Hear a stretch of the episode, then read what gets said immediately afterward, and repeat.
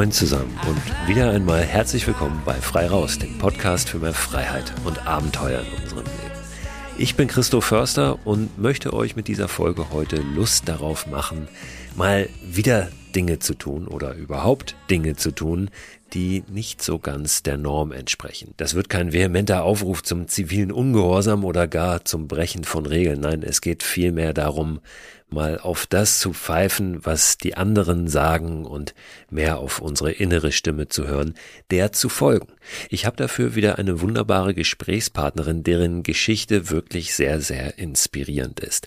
Es geht aber nicht nur um sie heute, es geht auch nicht nur um euch, um die es sowieso immer geht, sondern es geht heute auch um einen Begleiter, den meine Gesprächspartnerin fast immer an ihrer Seite hat. Den haben wir heute nicht live im Gespräch dabei, aber es gibt einen Gruß von ihm und da lasst uns doch gleich zu Beginn einmal reinhören.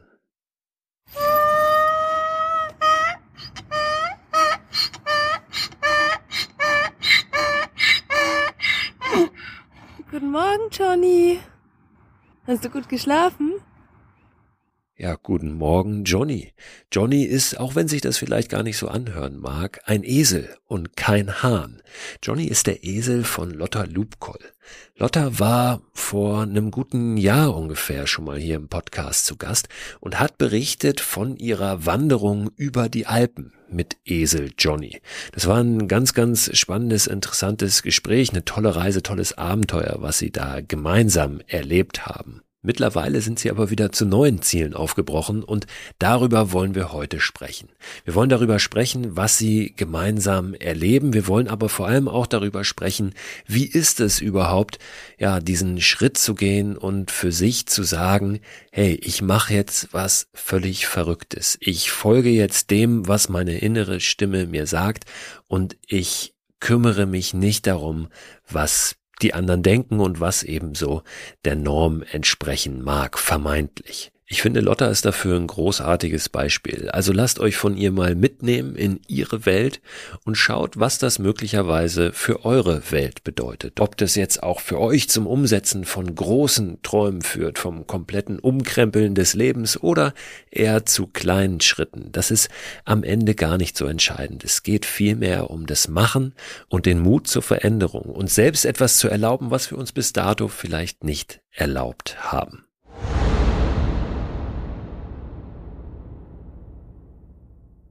Werbepartner dieser Podcast-Folge ist wieder AG1. Die von WissenschaftlerInnen zusammengestellte Mischung hochwertiger Inhaltsstoffe in Pulverform. Vitamine sind da drin, Mineralstoffe, Bakterienkulturen, Antioxidantien, ein Pilzkomplex und insgesamt mehr als 70 Zutaten aus natürlichen Lebensmitteln.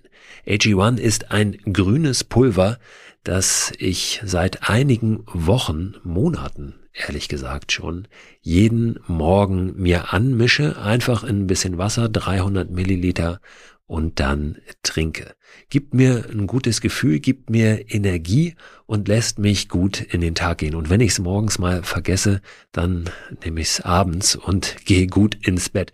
Es ist natürlich nicht so, dass AG1 eine gesunde, ausgewogene Ernährung ersetzt, aber es fühlt sich für mich nach einer richtig guten Ergänzung an und es ist dann doch so, dass es mir ein gutes Gefühl gibt, wenn ich es mal nicht schaffe, mich so optimal zu ernähren oder zum Beispiel unterwegs bin. Ich war eingangs, und das sage ich ganz ehrlich, sehr skeptisch, was AG1 betrifft und habe mich aber darauf eingelassen, das einfach mal auszuprobieren. Ich glaube, dass das ganz wichtig ist, mal jenseits aller wissenschaftlichen Studien und Erkenntnisse und Meinungen wirklich zu sagen, ich probiere es mal aus, ob es mich individuell weiterbringt und mir was gibt. Und den Eindruck habe ich wirklich bei AG1, dass ich es lieber trinke jeden Tag, als dass ich es nicht trinke. Wenn ihr das auch ausprobieren möchtet, dann findet ihr alle Infos unter drinkag1.com slash frei raus. Und dort bekommt ihr bei eurer Erstbestellung auch einen gratis Jahresvorrat an Vitamin D3 und K2 sowie fünf Travel Packs gratis dazu. Und diese Travel Packs, die sind wirklich sehr, sehr praktisch, weil ihr mit denen ja, AG1 einfach mitnehmen könnt und da keine große Tüte oder einen großen Behälter braucht, sondern einfach so ein kleines Pack habt. Das könnt ihr tageweise natürlich abzählen für eure nächste Outdoor-Unternehmung. Den Link, den ich gerade genannt habe und weitere Infos zu AG1 findet ihr auch in der Beschreibung dieser Podcast-Folge.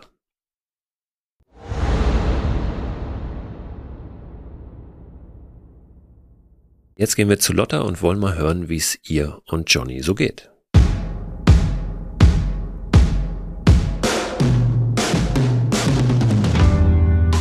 Lotta, grüße dich. Schön, dass wir wieder sprechen. Herzlich willkommen zurück bei Frei Raus. Toll, dass das klappt, denn du bist gerade in Brasilien und Johnny ist ausnahmsweise mal nicht an deiner Seite. Ne? Ja, Johnny ist gerade leider nicht da, aber ja, hallo Christo erstmal, sorry. Jetzt war ich gerade voll auf den Johnny fixiert. Ja, ich will mit dir heute unter anderem darüber sprechen, wie du das schaffst, den Johnny wirklich fast überall mit hinzunehmen. Aber nach Brasilien ist es dann eben doch ein bisschen schwierig. Du bist gerade zum Kitesurfen da, richtig? Genau, also das ist der einzige Sport und das einzige, was ich ohne den Johnny mache, weil der Johnny definitiv wasserscheu ist. Und das macht dann keinen Sinn, ihn da mitzunehmen und ihn da rüber zu fliegen für eine kurze Zeit. Also das ist dann auch wirklich nicht mehr eselgerecht. Deswegen hat der Johnny einen Paten zu Hause und eine Patin, Jonas und Lea.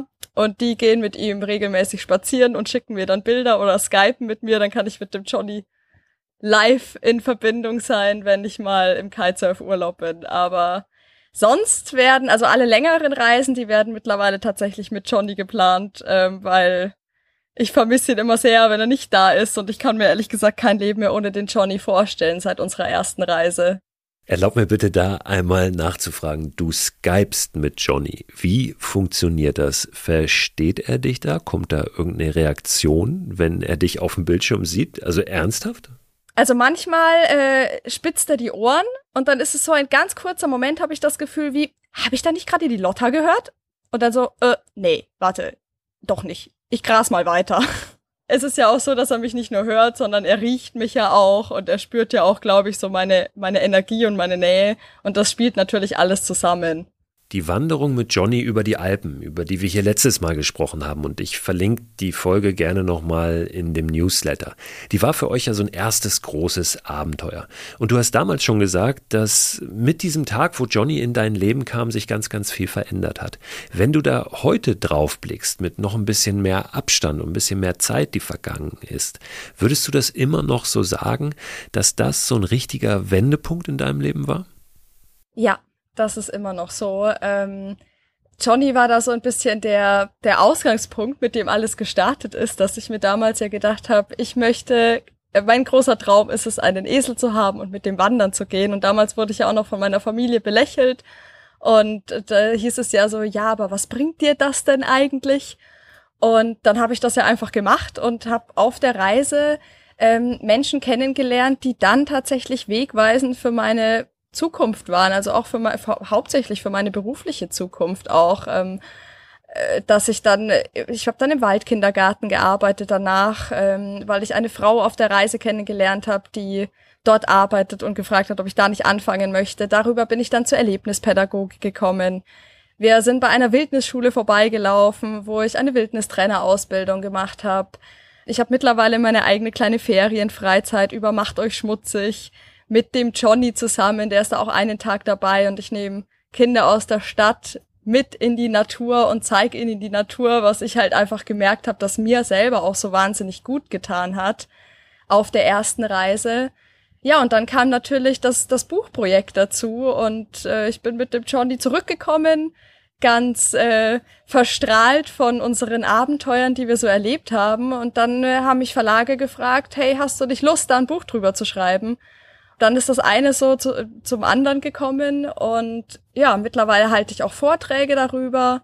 Und äh, jetzt ab Januar, Februar, März steht eine große Vortragstournee an in Deutschland, in der Schweiz und in Österreich.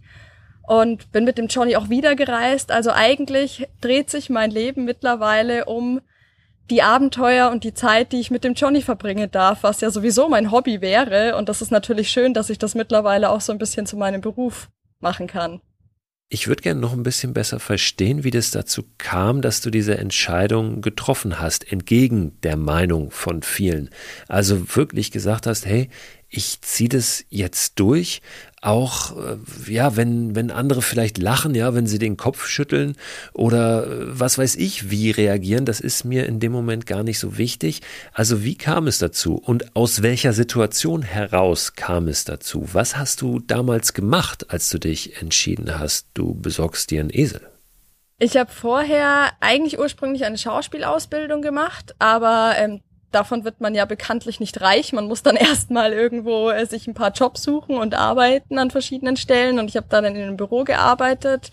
Von einer Agentur ist eigentlich nicht wichtig. Es war einfach ein Bürojob, damit ich meine, meine Miete zahlen kann.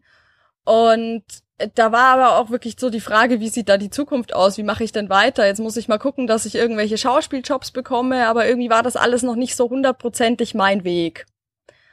Und ich hatte ja schon als Kind diesen großen Traum, dass ich mal mit einem Esel wandern gehe. Und dieser Traum, das war seitdem ich den Film Shrek geschaut habe, das ist so ein Zeichentrickfilm mit dem Ogre und dem Esel. Und habe mich da irgendwie mit zehn Jahren schon in den Esel verliebt und habe gemeint, wenn ich mal erwachsen bin, dann möchte ich das angehen. Und habe diesen Traum immer auf später verschoben, weil ich mir dachte, das passt halt jetzt gerade nicht. Ich habe keine Zeit, keinen Platz, kein Geld für einen Esel. Ich wohne in der Stadt. Was soll ich mit einem Esel?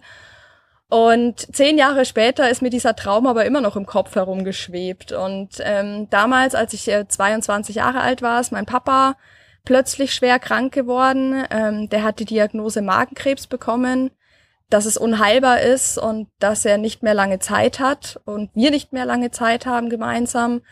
Und mein Papa hatte auch immer einen großen Traum. Der wollte nämlich mit einem Traktor und einem Zirkuswagen ums Mittelmeer fahren, wenn er in Rente ist. Und davon hat er immer geschwärmt, dass er das dann macht, wenn er in Rente ist. Und dann ist er aber mit 59 Jahren gestorben und hat sich das nicht mehr verwirklichen können. Und er war dann beigesetzt in dem, im Friedwald. Äh, das ist so ein wunderschöner Wald, wo die Urnen ähm, neben, einem, neben einem Baum quasi in die Erde kommen und dann kann der Baum wieder aus, aus dieser Urne, aus der Asche seine Energie ziehen. Ich finde das total schön, diese, diese Vorstellung. Und ich war da irgendwie unter dem Baum gesessen, habe ganz viel Zeit dort verbracht, habe gemerkt, wie gut mir das tut, in der Natur zu sein. Äh, weil ich war davor nur in der Stadt in München unterwegs und habe ich gemerkt, so nee, also Lotta, du hast diesen Traum jetzt schon so lange, jetzt oder nie. Und dann war es mir auch egal, was alle anderen dazu gesagt haben, dass ich jetzt meinen Job kündigen will ähm, und hier mit einem Esel wandern und was mir das eigentlich alles bringen soll. Und ehrlich gesagt, wenn mich dann jemand fragt, was soll dir das denn bringen und warum machst du das und ist das nicht total verrückt? Ich bin da schon auch so ein Mensch, den das dann auch anspornt. Das kann ich sehr gut verstehen, ehrlich gesagt, weil es mir ganz, ganz ähnlich geht. Also sobald jemand sagt, funktioniert nicht, dann gucke ich noch mal genauer nach den Möglichkeiten, die da sind. Aber ehrlicherweise mittlerweile auch immer mehr, wenn so mein eigener erster Impuls ist, ah, geht nicht, spricht dies dagegen, spricht das dagegen, dann gucke ich auch immer mehr nochmal genauer hin und, und äh, will es mir dann selber auch ein Stück weit beweisen. Wobei es ja immer ein etwas schmaler Grad ist. Wenn man sich immer nur noch selber etwas beweisen will, ist es sicherlich auch nicht gesund. Aber mal hinzugucken auf die Möglichkeiten, die da sind und die es noch gibt, das schadet sicher nicht. Und äh, man, man muss halt einfach diese Balance wahren. Und ich glaube, ähm, je mehr man sowas immer wieder ausprobiert und, und macht und äh, auch reflektiert, bekommt man ein Gefühl dafür, äh, was gesund ist und was nicht gesund ist, ne? was sich gut anfühlt und was sich nicht gut anfühlt. Genau. Ich bin auch gar nicht so ein Freund davon, immer zu sagen, alles ist möglich, weil das Menschen ja auch unter Druck setzt und es ist sicherlich auch nicht alles möglich. Es gibt ja biologische äh, Grenzen zum Beispiel. Ja. Ich werde mit Mitte 40 nicht mehr der beste Fußballer der Welt und wenn ich es noch so sehr will und wenn ich alles versuche.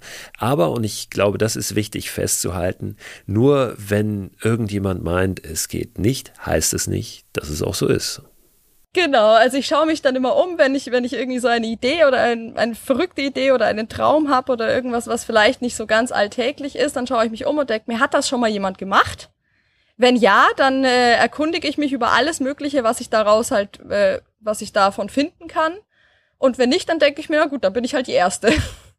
Als du dann diesen Schritt gegangen bist, war das von dem Moment an dann so ein ganz klares Ding nach vorne oder hast du auch Zweifel gehabt auf dem Weg? Also ich konnte wirklich nicht sagen, was passiert, wenn ich, wenn ich mir das jetzt, wenn ich das jetzt angehe.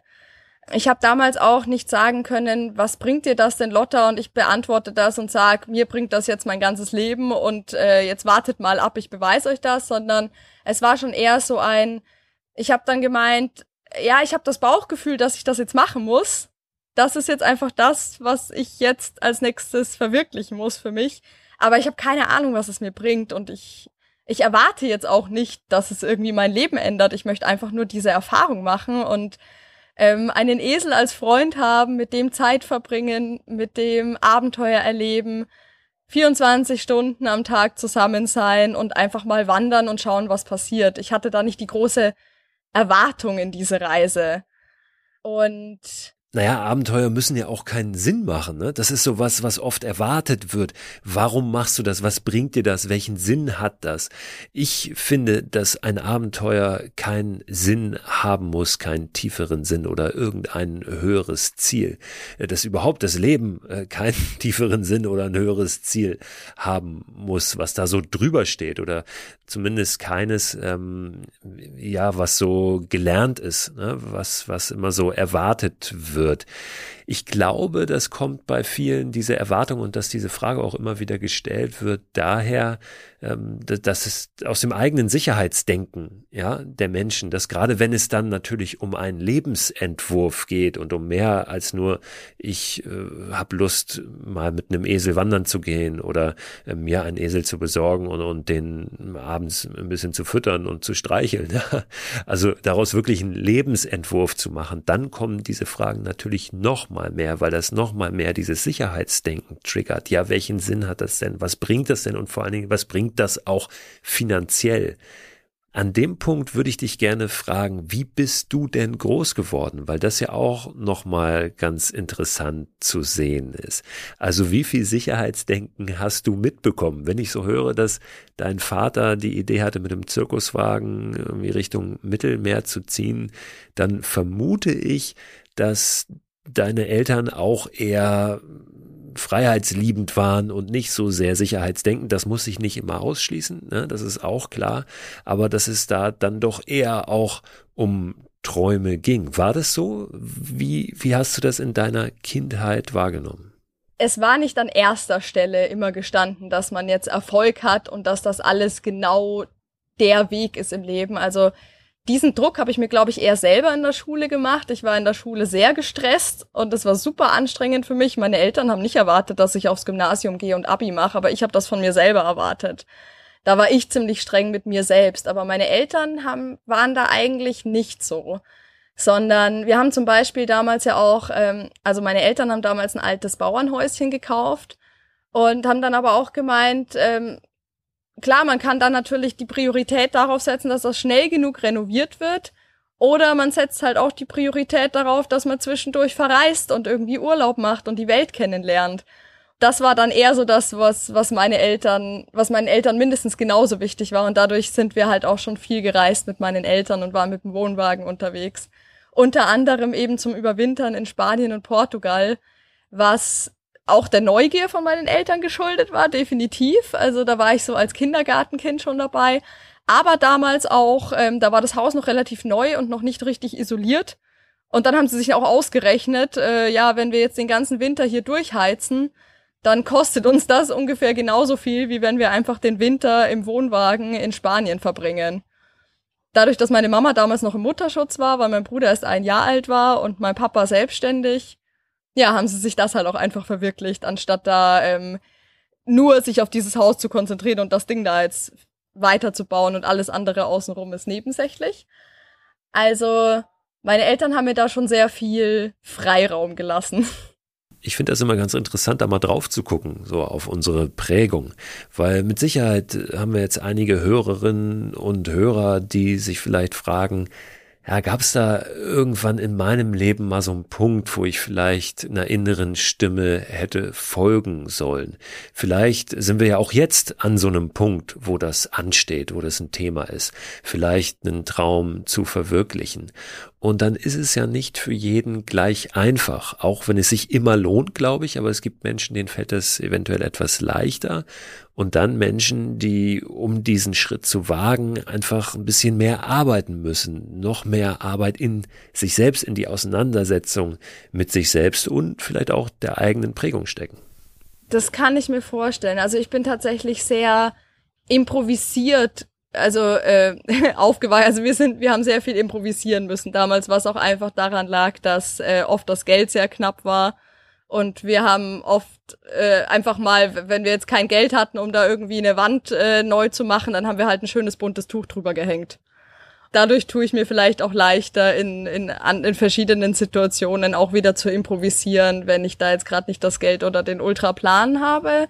Aber zum Beispiel der Freund von meiner Mama, der ist da ganz anders, der ist da sehr strukturiert und geradlinig und klar und da muss alles Hand und Fuß haben. Und er war ja auch derjenige, der mich dann gefragt hat, was bringt dir das denn eigentlich? Wo willst du denn eigentlich hin im Leben? Und wer soll das alles finanzieren? Gerade da finde ich es jetzt so schön, dass ich das trotzdem gemacht habe, diese Reise, und dass ich im Nachhinein das jetzt sogar auch noch beantworten kann. Und da müssen wir beide immer schmunzeln. Das ist irgendwie ein sehr schönes Erlebnis, ja. Wenn du dir die Frage heute nochmal selbst stellen würdest, was hat es dir gebracht, diese Entscheidung zu treffen? Ich würde es mit einem Wort beantworten, nämlich alles. das klingt vielleicht blöd, aber ja, es hat sich dadurch schon irgendwie mein ganzes, mein ganzes Leben so ein bisschen verändert, weil ich ähm, mich selber besser kennengelernt habe und ich habe selber auch einfach mehr gefunden, was, was macht mich wirklich glücklich. Und das ist zum Beispiel auch das Schreiben, also hauptsächlich das Schreiben. Ich habe schon immer gerne geschrieben, aber ich hatte halt nicht so das richtige Thema, worüber ich dann vielleicht schreiben kann. Und dann auf einmal hatte ich ähm, eine Geschichte, für die sich ein Verlag interessiert. Und dann habe ich angefangen zu schreiben und dieses Schreiben, das macht mich so glücklich. Ich weiß, das ist mein Ding im Leben. Ich kann mir kein Leben mehr ohne Schreiben vorstellen. Und das, da war damals die Reise, ohne dass ich das gewusst habe, so eine Sprungschanze dorthin. Das ist ein Riesengeschenk. Du hast es eben schon erwähnt, es gibt ein neues Buch über die Abenteuer von Johnny und Lotta. Das Buch heißt Sonne, Meer und lange Ohren und du erzählst davon von eurer Reise nach Spanien und Portugal, wo ihr den Winter verbracht habt.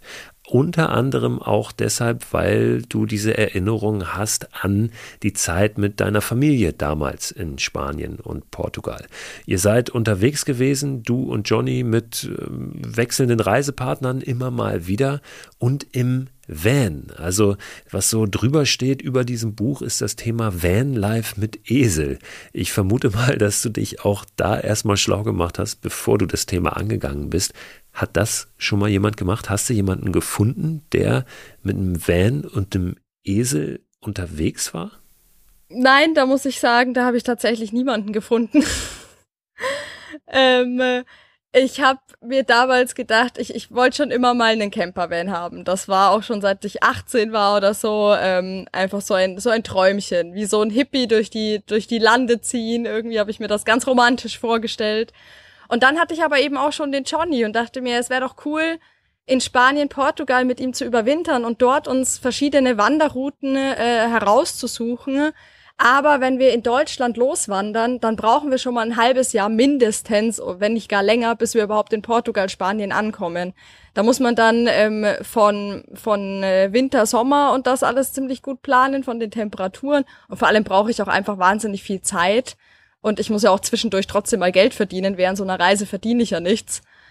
Dementsprechend habe ich mir dann gedacht, es wäre doch eigentlich cool, so einen Camper auszubauen und den aber so auszubauen, dass der Johnny da eine Transportbox hat, wo er einfach mitreisen kann und dann können wir zu verschiedenen Orten fahren und dann dort aussteigen und von da dann sternförmig wandern gehen und die Gegend erkunden. Ne? Und ich hatte damals auch keine Ahnung von irgendwie handwerklichem Gedöns. Also ich wusste nicht mal, wie man bei einem Akkubohrer den Bit wechselt.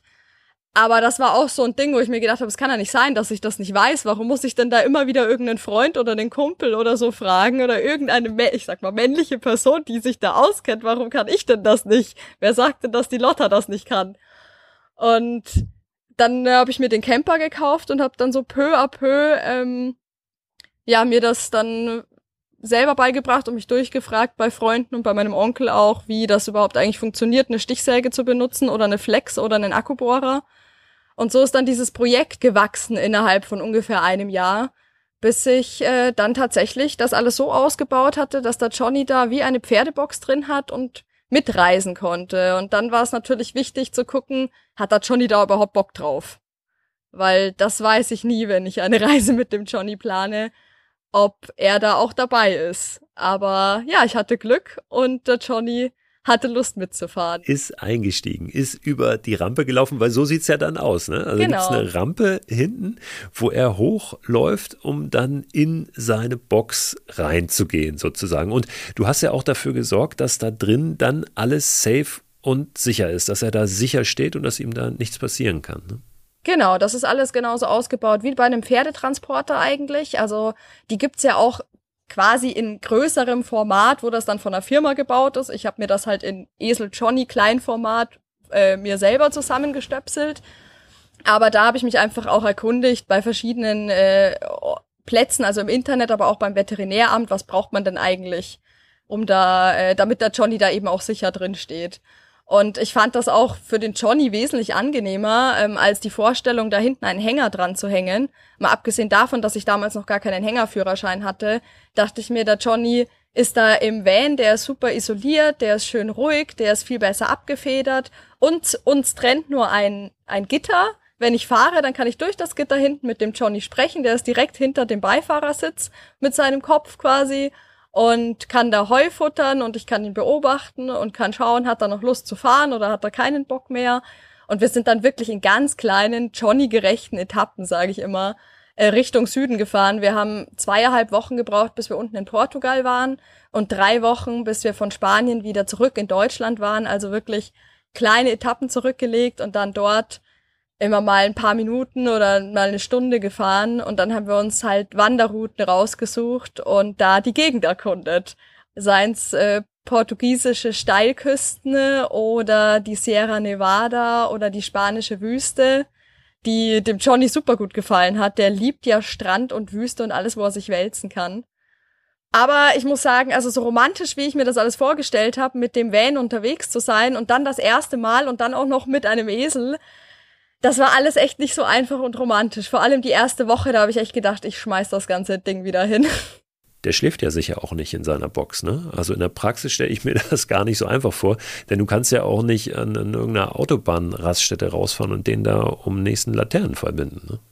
Nee, um Gottes Willen, das wäre ja schrecklich. Also das kann man dann wirklich unter Tierquälerei setzen, finde ich. Ähm, nee, wir suchen uns natürlich einen Platz, wo der Johnny seine Weide hat. Ich steck, hab dann immer die Weide um den Van herum gesteckt so dass er auch aus der Schiebetür raus dann sein Heu futtern kann. Und ähm, seine Box habe ich so gebaut, dass ich die quasi ähm, auch umklappen kann zu einem Doppelbett. Und dann habe ich ein Doppelbett und kann äh, hinten drin liegen. Wenn er dann mitfährt, dann klappe ich das Bett wieder hoch und er hat wieder seine seine Box, seine Reisebox quasi. Aber da stand er auch nur zum Fahren drin. Hattet ihr ein konkretes Ziel da in Spanien und Portugal oder wolltest du dich einfach treiben lassen? Also mein heimliches Ziel war schon da. Das hat sich auch so ein bisschen entwickelt dann während der Reise, weil ich gemerkt habe, dass es funktioniert. Ich wollte mir da sich selber diesen Druck setzen und sagen, wir müssen jetzt dieses Ziel erreichen, weil das ist halt, wenn man mit einem Tier reist, äh, immer schwierig. Und dann ist man, dann wäre ich traurig gewesen zu sagen, nee, das, das hat jetzt irgendwie nicht geklappt und schade, wir drehen jetzt wieder um. Ich hatte schon so ein bisschen diesen Gedanken, ähm, es, es gibt ein Foto von meiner Mama, also das hat mein Papa geknipst. Auf dem Bild ist meine Mama. Sie hat meinen kleinen Bruder im Arm, äh, da ist er gerade ein Jahr alt und ich bin so knapp drei, vier Jahre alt und bin in ihrer linken, also laufe an ihrer linken Hand quasi neben ihr her. Und meine Mama ist auf einer riesigen Sanddüne mit so ähm, Pinienwäldern im Hintergrund und einem ganz markanten Berg, also so einer, einer Bergkette. Ich habe damals meine Mama gefragt, ob sie weiß, wo dieses Bild entstanden ist. Und sie hat halt gemeint, ja, pff, das war irgendwie beim Überwintern irgendwo in Spanien, damals vor 24 Jahren. Äh, aber sie weiß nicht, wo das ist, weil mein Papa hat sich immer um die, um die Route gekümmert und darum, wo wir eben hinfahren und wie der Weg verläuft. Und meine Mama hat, hat damals gemeint, ja, ich war ja damit beschäftigt, euch Kinder zu bespaßen während der Autofahrt. Also ich hatte keine Ahnung, wo wir eigentlich hingefahren sind. Aber es war mir auch egal. Hauptsache die Familie ist zusammen und alle sind glücklich. Dementsprechend konnte meine Mama mir aber auch nicht beantworten, wo dieses Foto entstanden ist. Und meinen Papa konnte ich ja leider nicht mehr fragen. Also hatte ich schon so ein bisschen diesen heimlichen Wunsch, es wäre doch cool, diesen Platz mit dem Johnny wieder ausfindig zu machen und dann 24 Jahre später mit dem Johnny gemeinsam über diese Sanddüne zu spazieren, wo ich eben mit meiner Familie schon mal gewesen bin, als ich klein war und die Familie noch vereint war und wir eben auch äh, dieses Abenteuer überwintern angegangen sind. Und das war so ein bisschen im Hinterkopf, aber ich habe mir erstmal gedacht, jetzt, jetzt schauen wir erstmal, ob wir überhaupt nach Portugal runterkommen oder nach Spanien, wie das alles so ist, ob dem Johnny das taugt. Schauen mal, was es so für Wanderwege und für, für Plätze einfach auf dem Weg gibt, die wir erkunden können. Und erst als wir dann tatsächlich am, weite, am, am weitest entferntesten Ort von Deutschland waren, also am südwestlichsten Punkt ähm, von Europa in Portugal, da habe ich dann gemerkt, okay, weiter weg kommen wir nicht mehr. Jetzt ist alles möglich. Jetzt ist alles möglich, genau. Und da habe ich dann angefangen, so ein bisschen zu recherchieren, ob sich dieser Ort nicht ausfindig machen lässt. Und Lisa? Ah, das willst du jetzt wissen. Ich habe schon hundertmal überlegt, ob ich das verrate oder nicht. Nee, wir verraten es nicht. Machen wir nicht. Ich habe das Buch hier selber liegen und habe reingelesen, aber es noch nicht durchgelesen. Insofern möchte ich selber gerne wissen, wie das ausgeht, ob du diesen Ort findest. Wir behalten das jetzt für uns, beziehungsweise du behältst es für dich, denn ich weiß es ehrlich gesagt auch noch nicht dann werde ich das nicht spoilern. Ich kann dir aber sagen, es ist auf jeden Fall äh, sehr spannend. Gute Entscheidung. Du hast es schon gesagt, auf der Reise war nicht immer nur eitel Sonnenschein. Ne? Auch wenn man als Pipi Langstrumpf durch die Weltgeschichte reist, dann scheint nicht immer nur die Sonne. Was waren so die Momente, oh, wo du gedacht hast, ey, jetzt ist es echt richtig mühsam. Jetzt macht es gerade nicht so richtig viel Spaß. Also es gab schon so Momente, vor allem als wir runtergefahren sind Richtung Süden, boah, da hat irgendwie, da war dann ein wahnsinniger Sturm auf einmal und ich habe dann echt überlegt, sag mal, ab wie viel kmh Windstärke fliegt eigentlich ein Esel weg? Also es war so stark, dass ich mir dann gedacht habe, ich weiß nicht, ob gleich mein Bus umkippt und ich habe dann auch die ganze Nacht nicht schlafen können, war draußen beim Johnny, habe mich daneben den Johnny auf den Boden gesetzt und quasi gewartet und geguckt, wie es besser wird und wenn es dann regnet und stürmt und es ist kalt, dann hat da Johnny natürlich auch keinen Bock drauf und schaut mich dann ganz hilfesuchend an und sagt so, Lotta, was ist das hier?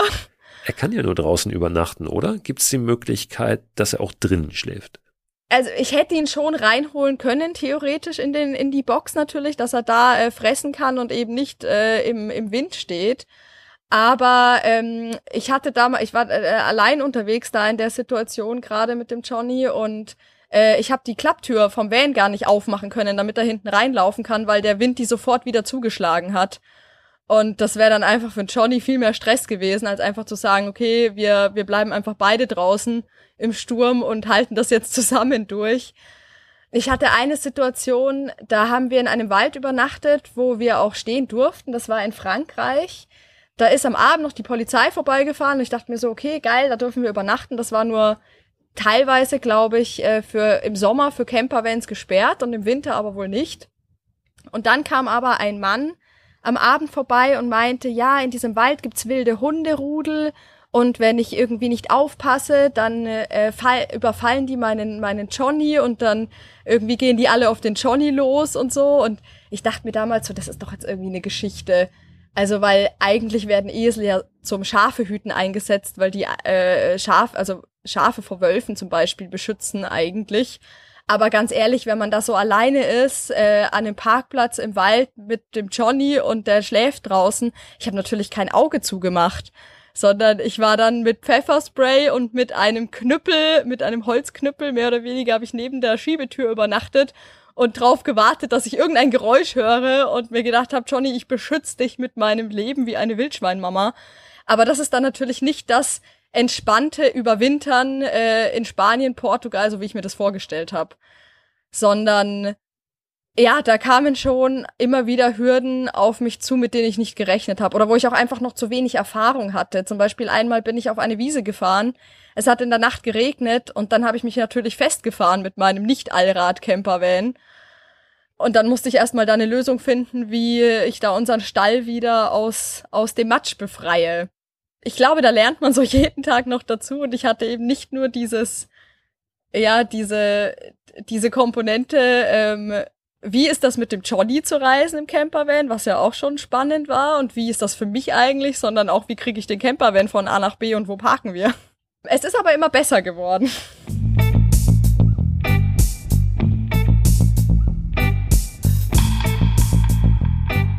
Wie ist es für dich, als Frau unterwegs zu sein? Und das frage ich jetzt nicht aus der Haltung raus, dass die Frau das schwache Geschlecht ist und dass der das sowieso alles schwerer fällt. Im Gegenteil sondern ich frage das eher vor dem Hintergrund, weil ich immer mal wieder gefragt werde von Frauen, ob sie sich das dann trauen dürfen und können, auch ähm, ja draußen äh, abenteuerlich unterwegs zu sein, ja vielleicht mal eine Nacht draußen zu verbringen oder auch in Ecken unterwegs zu sein, wo sie dann wirklich einsam und alleine sind als Frau. Und mir fällt es immer ein bisschen schwer darauf zu antworten, weil ich ja nun mal keine Frau bin. Ja, ich höre von vielen Frauen, die das machen und ich kann dann deren Erfahrungen weiter weitergeben, aber nun haben wir dich heute da und du kannst uns vielleicht dazu nochmal was sagen, wie sich das für dich anfühlt.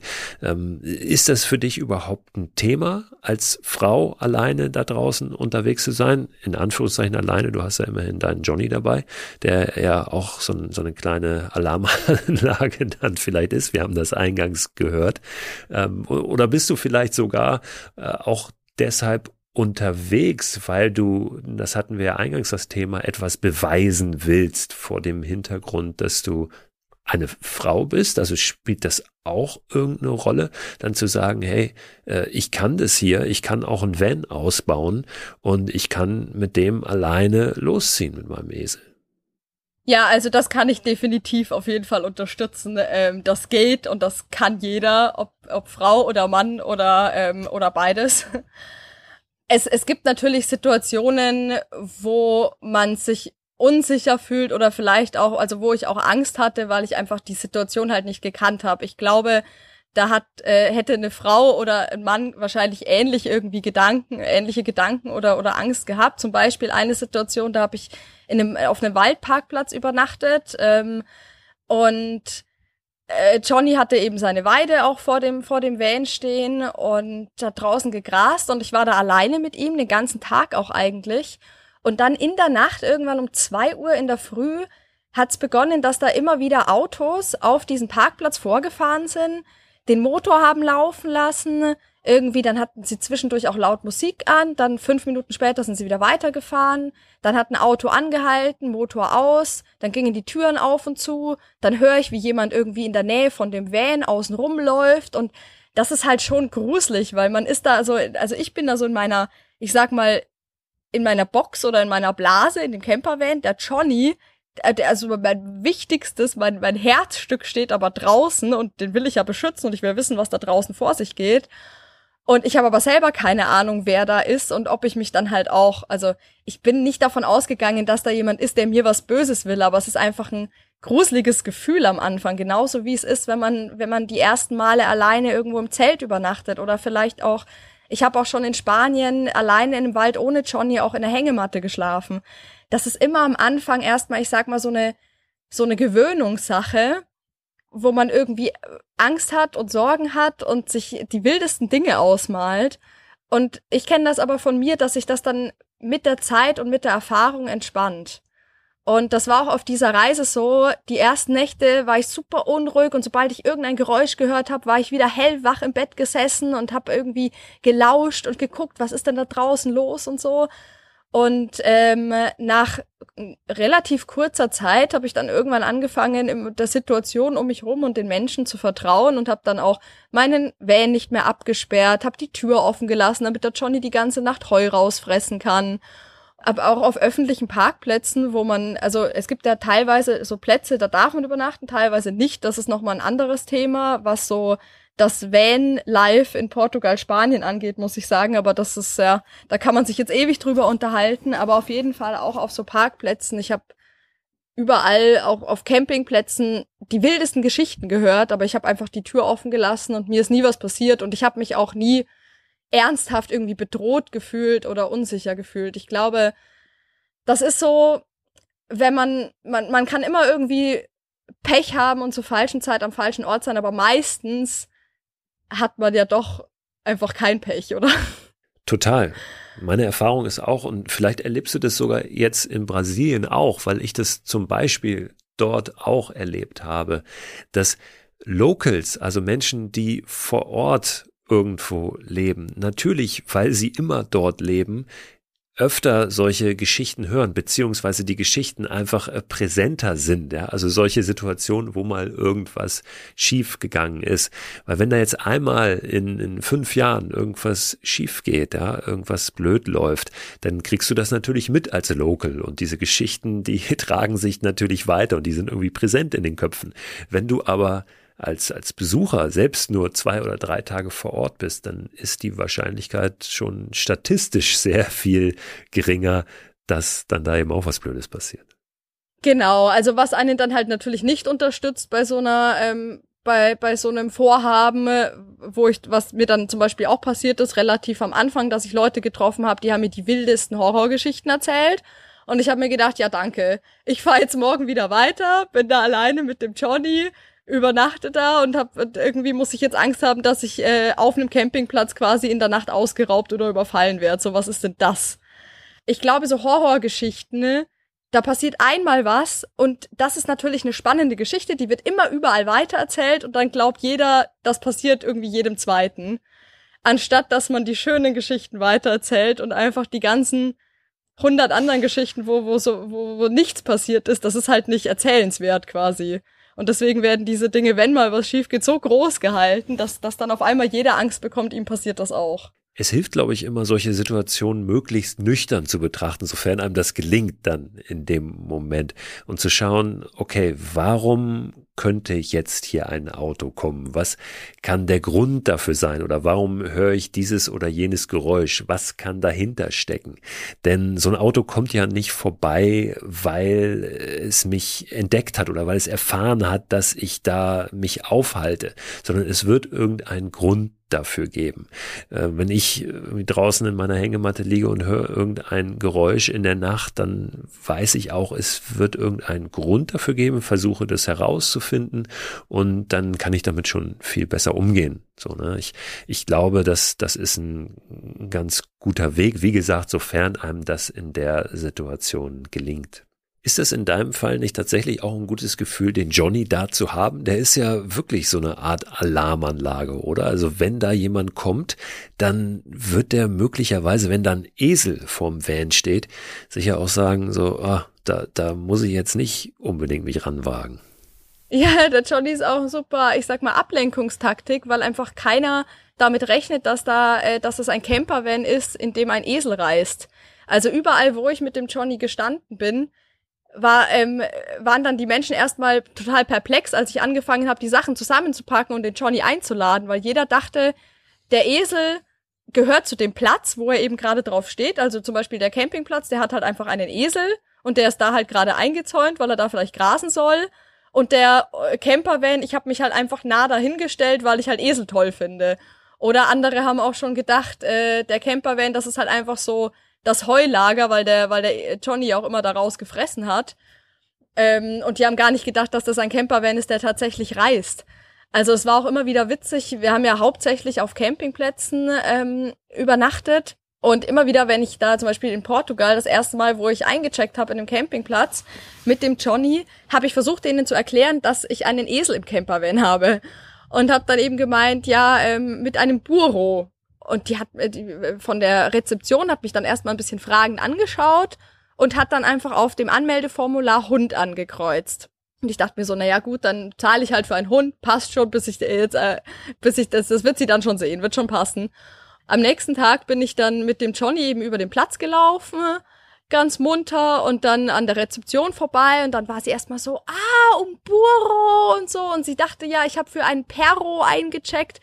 Sie dachte halt, ah, okay, äh, Perro heißt nämlich Hund und Buro heißt Esel. Ja klar, die Touristin verwechselt das wahrscheinlich. Ja, ja, ne? sie Buro dachte halt, die hat jetzt einfach die Worte verwechselt. Buro und Perro ist ja auch sehr ähnlich.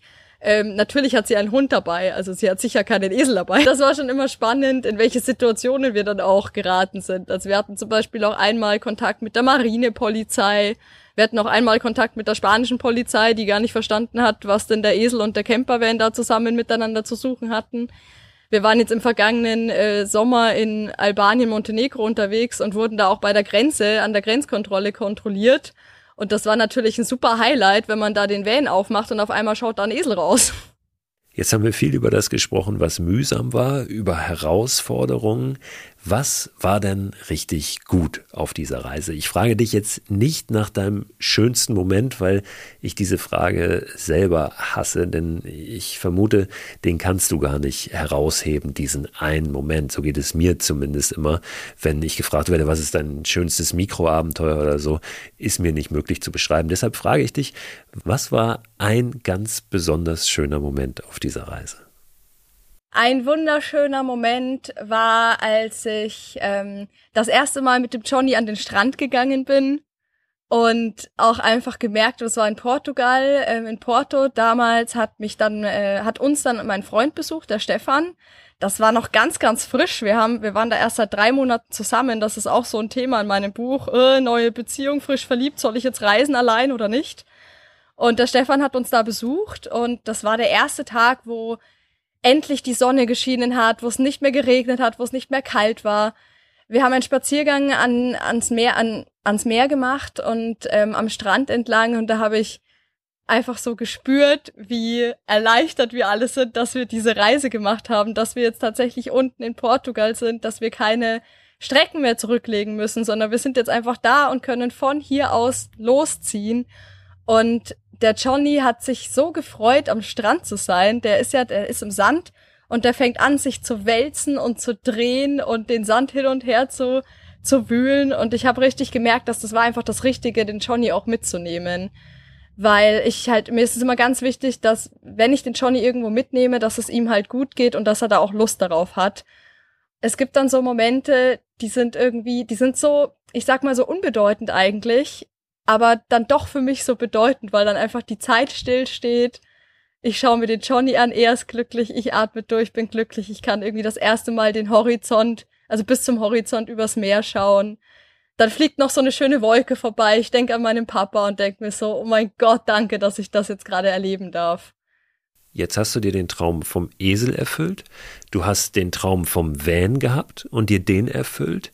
Gibt es weitere Träume, die du dir möglicherweise erfüllen möchtest in der Zukunft? Ja, es gibt definitiv welche. Äh, Gerade aktuell habe ich den LKW-Führerschein gemacht, also 40 Tonner CE mit Anhänger. Da habe ich mir auch gedacht, äh, Frauen können ja angeblich kein Auto fahren, da muss ich mal das Gegenteil beweisen. Das fand mein LKW-Prüfer auch sehr spannend, der sich gewundert hat, als da die kleine Lotte um die Ecke kommt und dann äh, den LKW mit Anhänger fährt. Hat super geklappt übrigens.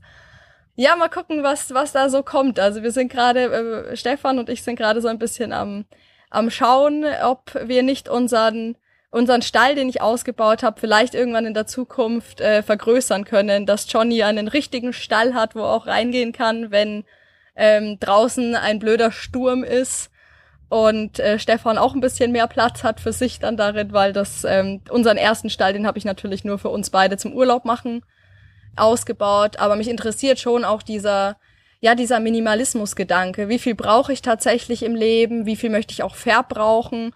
Will ich wirklich ein Haus bauen oder ähm, gibt es vielleicht irgendwie eine Sache, die für mich, die eher zu mir passt? Äh, wie viel Wasser brauche ich? Wie viel Strom brauche ich? Das sind alles Dinge, die mich gerade sehr beschäftigen und wo ich mich einfach ein bisschen ausprobieren will. Aber ähm, das, das ist noch ganz in den Kinderschuhen. Ich kann auch noch gar nicht sagen, wie das genau weitergeht. Aber ja, es gibt Träume, es gibt Pläne. Mein größter Traum ist es, mit dem Johnny weiterreisen zu können und auf jeden Fall weiter zu schreiben und einfach davon erzählen zu dürfen. Das ist ein Riesengeschenk. Ja, ich glaube, der Grund dafür ist bereitet und egal wie dann das nächste Gefährt aussieht, wie groß es ist, welche Ausmaße es hat, es wird wahrscheinlich wieder dieses wunderbare Kennzeichen tragen, was auch dein Van jetzt trägt. Ne? Du lebst ja mit Johnny in Starnberg, südlich von München, und hast deshalb auf deinem Van das Kennzeichen STA vorne und dann folgen deine Initialien, ja, Lotta Lubkoll, also LL. Das bedeutet, das Kennzeichen von diesem Van, mit dem du, äh, ja, Johnny durch die Gegend fährst, mit dem ihr durch die Gegend reist, lautet tatsächlich Stall. S-T-A-L-L. Stall, Großartig. Genau. das war ja Zufall, gell? Das, hab, das war ja nicht geplant. Das war ja nur, ich bin ja in, ich bin ja zum Anmelden gegangen von dem, von dem äh, Eddie, also ich habe ihn ja Eddie den Stall genannt wollte den Eddie anmelden und habe dann meine Initialien angegeben und das war das erste Auto, das ich auf Starnberg angemeldet habe und auf einmal stand da Stall und ich dachte mir, wie geil, das passt aber gut. Lotta, vielen Dank für das Update. Du wirst jetzt bald wieder bei Johnny sein, in Starnberg sein und ihr werdet Weihnachten gemeinsam verbringen. Ihr werdet zusammen ins neue Jahr gehen, wo mit Sicherheit wieder viele neue Abenteuer auf euch warten. Ich wünsche euch dabei viel Freude, aber jetzt erstmal ein schönes Wiedersehen. Danke, Lotta. Danke, Christo.